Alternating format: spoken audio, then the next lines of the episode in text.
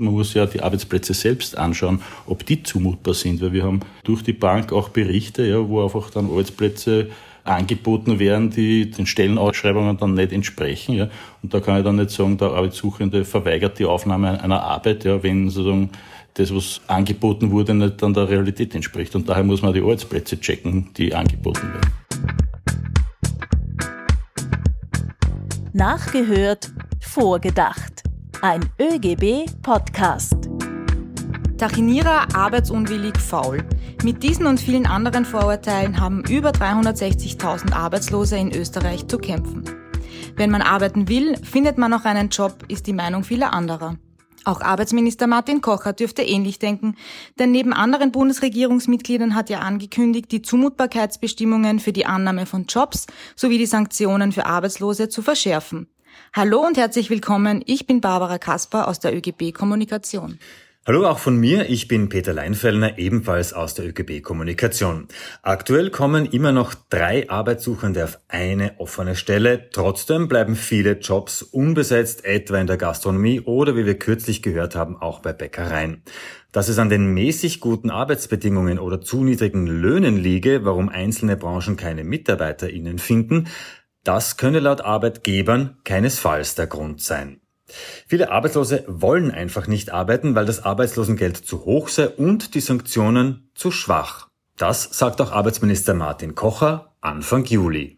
Wir haben also entschieden, dass wir eine neue Zielvorgabe dem AMS geben, dass Vermittlung ganz wichtig ist und dass auch die Verbindlichkeit dieser Vermittlung über Sanktionen sichergestellt wird, wenn gegen die bestehenden Zumutbarkeitsbestimmungen verstoßen wird.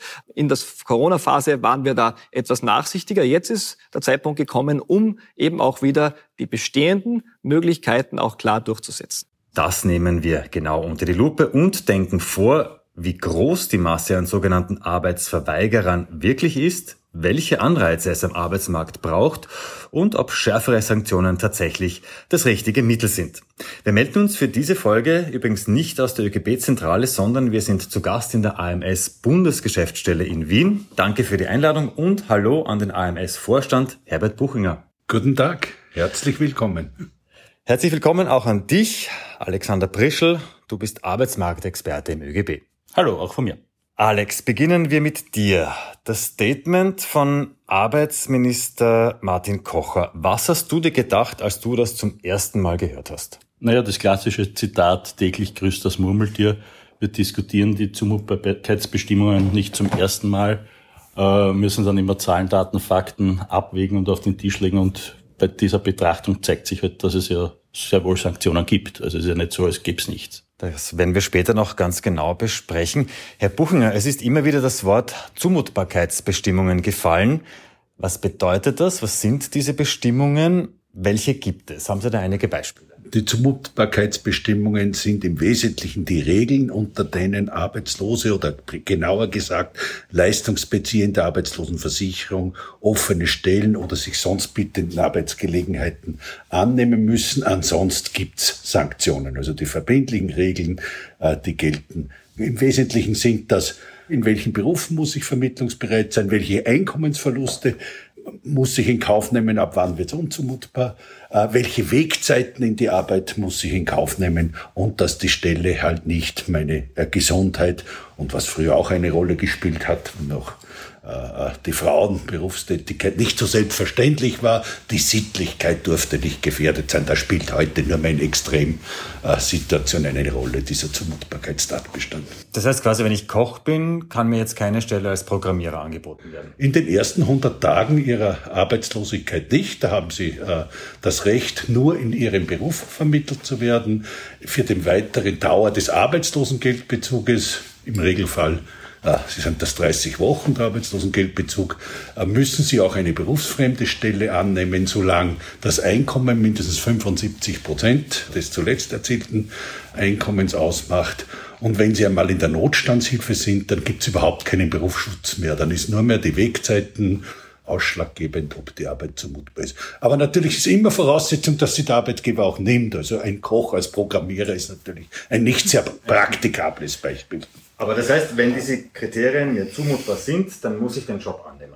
Ansonsten äh, äh, muss das Arbeitsmarktservice den Bezug für sechs Wochen im Wiederholungsfall innerhalb eines Jahres für acht Wochen sperren. Und wenn Sie dreimal innerhalb eines Jahres eine zumutbare Stelle verweigern, dann ist der Arbeitslosengeldanspruch überhaupt weg. Sie müssen erst eine neue Anwaltschaft erwerben. Es gibt ja auch noch andere Dinge, die kontrolliert werden vom, vom Arbeitsmarktservice, ähm, wo ich unter Umständen das Arbeitslosengeld verlieren könnte. Welche sind denn das? Also der Arbeitslosengeldbezug wird auch eingestellt, wenn Sie eine Kontrollmeldung versäumen. Sobald Sie sich wieder melden, wird der Leistungsbezug wieder aufgenommen. Was muss ich erfüllen, um das Arbeitslosengeld auch zu behalten? Ich darf, äh, muss schon bestimmte Regeln einhalten, wenn ich das Dienstverhältnis beende. Wenn ich ein Dienstverhältnis mutwillig beende, ohne triftigen Grund, dann gibt es auch eine sogenannte Ruhensfrist. Das ist keine echte Sanktion, aber da gibt es eine Wartefrist von vier Wochen bis aufs Arbeitslosengeld. Die können daher aber hinten angestückelt werden, wenn die Arbeitslosigkeit länger dauert. Echte Sanktion fängt ihm an, wenn ich äh, schon im Leistungsbezug bin und auf Arbeit suche. Da muss ich beachten, dass ich alle äh, Kontrollmeldungen, die das Arbeitsmarktservice mir vorschreibt, dass ich die einhalte. Also wenn ich einen Termin am Arbeitsmarktservice habe, dann muss ich äh, da hingehen. Äh, wenn ein Anruf vereinbart ist, dann muss ich erreichbar sein in der Zeit, äh, wo angerufen wird. Ansonsten gibt es die Sanktion wegen versäumter Kontrollmeldungen. Und wenn ich äh, ein Kursangebot oder ein Maßnahmenangebot bekomme, muss ich das auch anwenden. Ansonsten gibt es die gleiche Sanktion, wie wenn ich eine Arbeit nicht annehme. Und wenn ich in einem Kurs bin, dann muss ich dort wirklich mitmachen.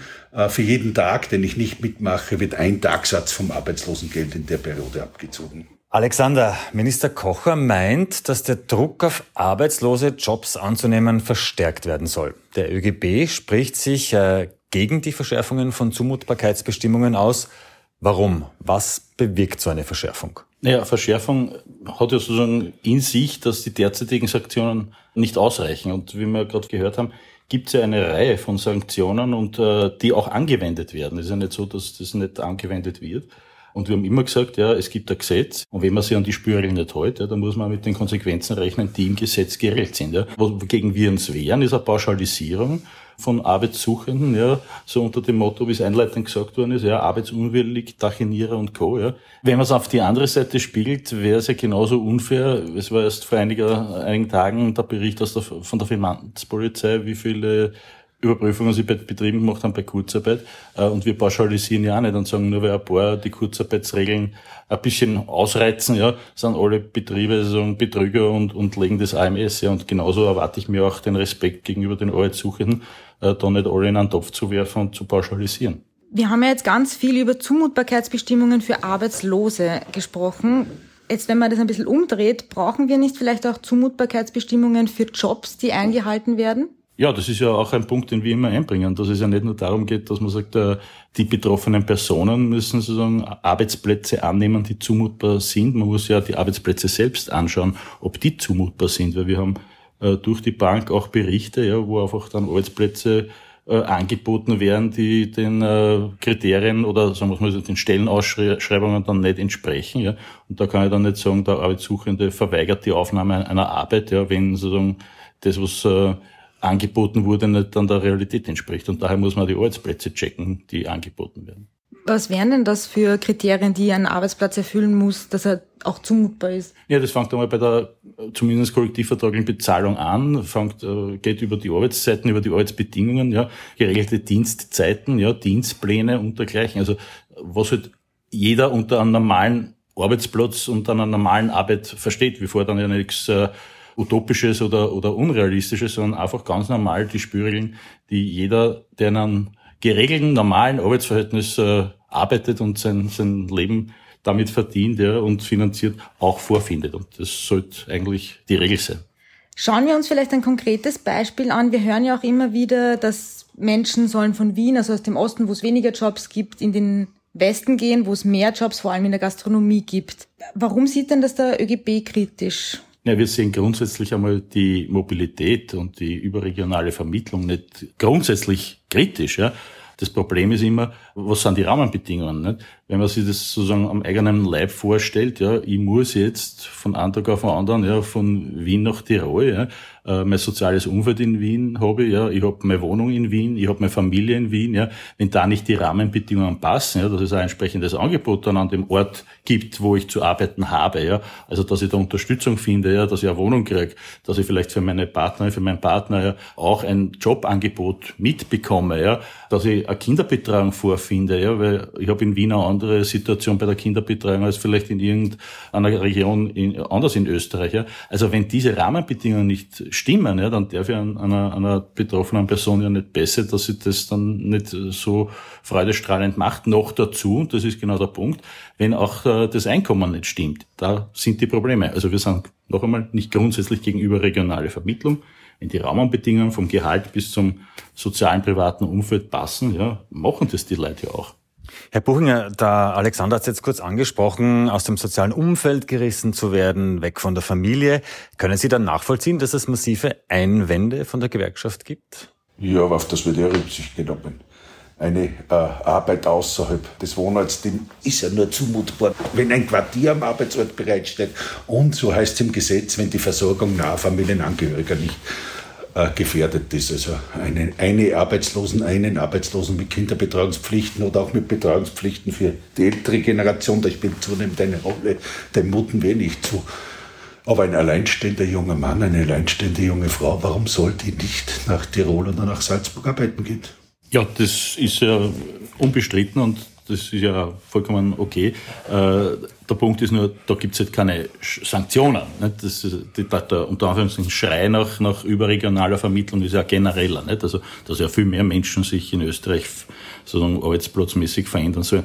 Ich habe das jetzt uh, unabhängig jetzt von den, von den Zumutbarkeitsbestimmungen und den damit verbundenen Sanktionen gemeint, dass das im Großen und Ganzen halt passen muss. Nicht? Ja, stimmt, ja. es gibt keine Sanktionen, wenn diese Rahmenbedingungen nicht vorfinden. Ja, aber das heißt ja nicht, dass die überregionale Vermittlung dadurch besser wird. Naja, wir vermitteln gar nicht. Wir prüfen zunächst einmal, ob Arbeitslose äh, die Bedingungen erfüllen für überregionale Vermittlung. Die werden dann extra kodiert und nur in diesem Teich sozusagen wird dann gefischt, wenn die Tiroler oder äh, Salzburger oder Vorarlberger offene Stellen aus dem eigenen Potenzial nicht abdecken kann. Das heißt zum Beispiel Jungväter aus Wien, die werden jetzt... Die werden gar nicht kotiert wird das nicht als, als bereit für die überregionale Vermittlung oder als Potenzial für die überregionale Vermittlung. Noch einmal kurz zurück zur Gastronomie, weil die auch aktuell ganz stark ähm, immer in Diskussion ist und dass dort äh, zu wenige äh, Arbeitskräfte gibt. Alex, die Bundesministerin Köstinger hat letztens ja auch gesagt, dass in der Gastronomie ohnehin weit über Kollektivvertrag bezahlt wird und dass es nicht an den Bedingungen liegen könnte, dass in der Branche offensichtlich zu wenig Arbeitnehmerinnen gefunden werden. Woran liegt es dann, dass so viele Stellen nicht besetzt werden können? Was ist deine Meinung? Ich weiß nicht, mit welchen Betrieben sie spricht, äh, aber, und auch, ob sie überhaupt mit Beschäftigten spricht, aber das ist einfach die Tatsache. Ja. Wir haben genug äh, Rückmeldungen in der betroffenen Gewerkschaft wieder. Ja. Wir wissen das aus den Rechtsberatungsfällen, wir wissen das aus Mails an den ÖGB, an die Gewerkschaften, ja, dass es einfach an den Arbeitsbedingungen hapert. Ja. Und das ist ein Fakt. Ja. Und man kann es jetzt äh, noch lange schönreden und noch lange sagen, es stimmt alles nicht. Äh, es wird sich dadurch nichts bessern und auch nichts ändern und die Gastronomie wird halt dann noch ewig schreien. Ich bringe da immer gerne ein positives Beispiel. Wir erinnern uns, vor einigen Jahren hat es ähnliche Situationen im Baubereich gegeben. Was ist passiert? Ja? Es hat die Branche nicht geschrien, buhu, buhu, ja, es ist so schlecht, sondern man hat sich mit der zuständigen Gewerkschaft hingesetzt, hat sich überlegt, an was für Schrauben können wir drehen. Und es ist gedreht worden an der Schraube Ausbildung. Es sind die Löhne erhöht worden, es sind die Lehrlingsentschädigungen erhöht worden. Im Baubereich haben wir die höchste Lehrlingsentschädigung von allen Lehrberufen. Die Betriebe haben sich zusammen da, haben Lehrbauhöfe errichtet, ja, wo die Jugendlichen aber nicht nur, sondern auch Facharbeiterinnen und Facharbeiter weitergebildet und ausgebildet werden. Ja. Und siehe da, ja, es war ein Zustrom in den Lehrberuf. Ja. Dort gibt es überhaupt kein Problem mehr, Fachkräfte zu finden, ja, weil einfach die Rahmenbedingungen passen, weil sich beide Seiten, Arbeitnehmer und Arbeitgeber, zusammengesetzt haben und gesagt haben, sowas können wir tun. Ja. Und die Tourismusbranche und die ist herzlichst eingeladen, genau so ein Modell auch mit uns gemeinsam umzusetzen und zu schauen, ob das was bringt. Und ich gehe davon aus, das wird was bringen und könnte auch ein, eine Lösung für das Problem sein. Das heißt jetzt also, ähm, die von dir genannten äh, Bedingungen, die Löhne zu erhöhen, die Arbeitsbedingungen zu verbessern, die Ausbildung auch attraktiver zu machen, das alles wären tatsächlich äh, Dinge, die, die auch helfen, den Arbeitsmarkt zu stabilisieren und mehr Menschen in Beschäftigung generell zu bringen, wenn man es jetzt auch über alle Branchen vielleicht ähm, drüber stülpt. So ist es, ja. Äh, wir haben derzeit eine Armutsgrenze von 1300 und ein bisschen was Euro. Äh, die Durchschnittsgehälter im, im, im Großgewerbe sind bei 15, 1600 Euro. Ja, da brauche ich keinen Taschenrechner, äh, um ausrechnen zu können, ja, dass das halt eine Differenz ist, die nicht sehr prickelnd ist. Ja.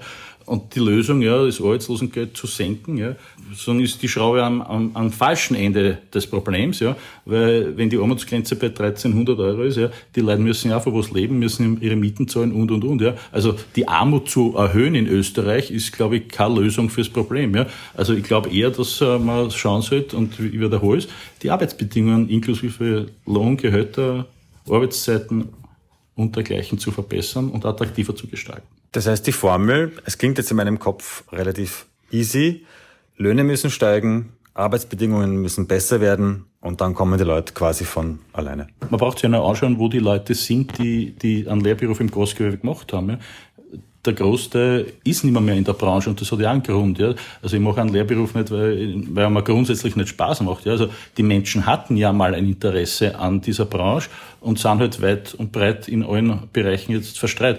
Da gibt es das lustige Beispiel, äh, wo die meisten Kirchen in Tirol arbeiten, nämlich bei der Firma Swarovski. Nicht? Also das hat ja, das hat ja einen Grund. Nicht? Jetzt hören wir aber von unterschiedlicher Seite, vor allem auch von vielen Arbeitgebern, äh, oft, dass es in dem Bereich trotzdem hapert, dass sich trotzdem keine Leute melden, auch wenn sie überkollektiv bezahlen. Manchmal kommt auch das Argument, dass der Unterschied zwischen Arbeitslosengeld und Einkommen einfach zu gering sei und dass sich die Leute deswegen einfach nicht schnell genug auch um einen neuen Job äh, bemühen. Was entgegnest du dem Argument? Naja, das habe ich schon gesagt. Also man muss jetzt an der anderen Seite äh, von, der, von diesem Differenzmodell ja, zwischen Arbeitslosengeld und, und Einkommen drehen. Ja. Nicht das Arbeitslosengeld hinunterschrauben, sondern die Gehälter anheben. Ja. Und damit wird es interessanter und attraktiver. Äh, Herr Buchinger, eine, eine Frage jetzt an Sie, auch weil es oft eben heißt, äh, Leute suchen sich nicht schnell genug einen Job. Jetzt habe ich den Eindruck, dass das eigentlich nicht so ist. Wie ist denn das, vielleicht jetzt nicht im Pandemiejahr, aber in einem normalen Jahr, wie schnell finden denn Leute wieder einen Job oder sind die wirklich so lange arbeitslos? Nein, also äh, äh, vor der Pandemie hatten wir äh, doch eine, äh, im europäischen Vergleich einen ganz geringen Anteil von Langzeitarbeitslosen, die also schon über ein Jahr auf Arbeitssuche äh, sind. Im Allgemeinen äh, kann man sagen, dass über 40 Prozent der Arbeitslosen binnen drei Monaten wieder eine Beschäftigung finden, zwei Drittel binnen einem halben Jahr und die das nicht schaffen in einem halben Jahr, die sind dann die besondere Hilfen und besondere Integrationshilfen äh, benötigen, die schwer gefährdet sind, dass sie langzeitarbeitslos werden. Der Arbeitsminister hat auch gesagt, dass in den letzten eineinhalb Jahren, also während der Corona-Pandemie, Arbeitslose weniger stark kontrolliert wurden. Stimmt das? Ja, es war ja äh, durch die Distanzregeln und, und Lockdowns was schwer möglich, mit den Kundinnen und Kunden äh, äh, zu kommunizieren. Man hat alles auf telefonischen und elektronischen Kontakt umstellen müssen. Und insofern hat der Minister recht. Ich habe ihn auch nicht so verstanden, dass er wirklich die Zumutbarkeitsregeln verändern will, sondern er wollte nur ein Signal setzen, so jetzt kehren wir zur Normalität hin, auch in der Verbindlichkeit, in der Zusammenarbeit zwischen Leistungsbeziehern und Arbeitsmarktservice. Und diese Botschaft, wenn es so gemeint war, war sie richtig. Das sagen wir auch. Jetzt ist die Zeit, da können wir wieder so wie früher verbindlicher miteinander arbeiten und können die, äh, die Distanziertheit ein Stück aufgeben. Das heißt so ein bisschen ein Schuss vor den Bug von schwarzen Schafen? Äh, ich glaube, es war sowohl als Signal an die Arbeitssuchenden als auch an die Mitarbeiter des ALBs gemeint. Geht es jetzt wieder über zunehmend zur Normalität und es geht, die Spielregeln sind wieder so anzuwenden wie vorher. Es gibt noch eine Gruppe, ähm, die auch immer stark in Diskussion ist. Das ist die Gruppe der tatsächlichen Arbeitsverweigerer, also die offensichtlich sagen, sie wollen nicht arbeiten gehen. Wie groß ist denn diese Gruppe? Ja, ich weiß, dass sie gerne ganz niedrig eingeschätzt wird, aber sie ist größer, als man gerne meinen meint. Das ist auch eine Folge langdauernder Arbeitslosigkeit. Wenn einer dauernd gesagt bekommt, ich werde nicht gebraucht oder Sie werden nicht gebraucht, dann sagt er einmal für sich, ja, es ist, beginnt sich einzurichten und sagt, ja, es ist eh nicht so schlimm, ich kann eh so auch überleben und ich will gar nicht mehr. Aber das ist doch ein Selbstschutz. wenn ich vor dem nächsten Bewerbungsgespräch schon wieder Angst habe, weil ich weiß, ich werde eh wieder nur runtergemacht und nicht genommen oder ich habe keine Chance. Also da wird oft das Opfer zum Täter gemacht, obwohl es das natürlich auch gibt, was diese Erklärung nicht. Das ist dann wirklich die eklatante Minderheit, die, die von vornherein sozusagen ins Erwerbsleben eintritt, ohne negative Erfahrungen und sagt, mich, mich wird niemand zum, zum, zum Arbeiten bringen. Das ist dann wirklich die eklatante Minderheit, wo wir von Promillen reden. Und da hat es meistens dann auch in der Vorgeschichte etwas. Also aber wenn dann immer darüber gesprochen wird, dass, äh, dass es stärkere Sanktionen braucht. Also wurde auch, vielleicht nicht aktuell, aber es wurde immer wieder über stärkere Sanktionen gesprochen, damit man Leute in Beschäftigung bringt. Aber die, die gar nicht arbeiten wollen, die gibt es offensichtlich einen, einen geringen Teil. Aber muss es das System nicht eigentlich aushalten, dass man diese Leute quasi mitzieht, weil die anderen, die wirklich arbeiten wollen, kann man dafür ja eigentlich nicht bestrafen? Äh, ich sehe es nicht so, dass das ein System aushalten muss. Das kann man so sehen. Das ist eine, eine, eine Wertungsfrage. Natürlich ökonomisch hält ein System aus. Aber sozialpsychologisch, glaube ich, ist das sehr schlimm für die Bereitschaft der Beitragszahler, die Beiträge zu leisten, für die Bereitschaft, solidarisch zu sein für Leute, die Hilfe notwendig haben. Ist das Gift also ich halte Regeln und Sanktion von Regeln auch aus diesen sozialpsychologischen Gründen für gut, auch wenn sie vielleicht ökonomisch relativ wenig Wirkung haben. Man kriegt mit Strafe, mit Sanktionen relativ wenig zum Arbeiten, die nicht arbeiten wollen. Man kann davon abhalten, dass Leute in dieses Milieu reinrutschen. Also die Indifferenten, dass die sich anfangen einzurichten in der Arbeitslosigkeit und abzurutschen. Vielleicht jetzt wieder ein bisschen zurück in die Arbeitsmarktintegrierung und da spielt das AMS ja auch eine ganz große Rolle bei der Weiter, also bei der Qualifizierung, bei der Aus- und Weiterbildung. Funktioniert das aktuell sehr gut oder gibt's da noch, äh, bräuchte es da noch irgendwie Nachschärfungen? Müsste das besser eingesetzt werden, die Aus- und Weiterbildung? Da gibt es ganz, ganz viel Verbesserungspotenzial. Schon bei der Identifizierung, welche Weiterbildungen braucht es denn der Arbeitsmarkt? Das ist, äh, mit welchen Weiterbildungsmaßnahmen erhöht man die Chancen äh, am Arbeitsmarkt? Und was noch schwieriger wird, wo wir auch sicher ein Verbesserungspotenzial haben, ist dann die richtigen Leute in die richtigen Maßnahmen bringen. Das ist auch wenn das am Arbeitsmarkt nachgefragt ist, ist es nicht jedermanns oder jeder Frau Sache, genau diese Ausbildung zu machen. Okay, halt wissen wir, Pflege wird der Renner. Aber ist das wirklich für jeden Arbeitslosen die Alternative? Und für wen ist es und für wen ist es nicht?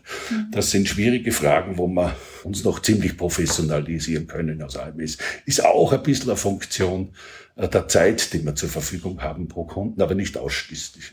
Wir hätten jetzt noch zwei Fragen an beide unsere Gäste. Alexander, ich will mit dir beginnen. Ältere Arbeitnehmerinnen haben auch immer wieder ein Problem, dass sie keinen Job finden, wenn man vielleicht zu ihnen sagt, du bist jetzt 50, du bist zu alt und da als Unternehmen brauchen wir Jüngere. Müsste es, um das Sanktionsthema wieder aufzugreifen, müsste es hier auch Sanktionen für Unternehmen geben? Ja, waren wir schon einmal so weit mit dem Bonus-Malus-System. Äh, aber ich bin da beim Herbert, äh, dass Sanktionen äh, eine Stellschraube sind, die für uns durchaus eine mögliche ist oder eine, die wir auch vertreten. Aber es braucht auch bei den Unternehmen eine Bewusstseinsbildung, nämlich dahingehend, dass ältere Kolleginnen und Kollegen auch Erfahrung mitbringen.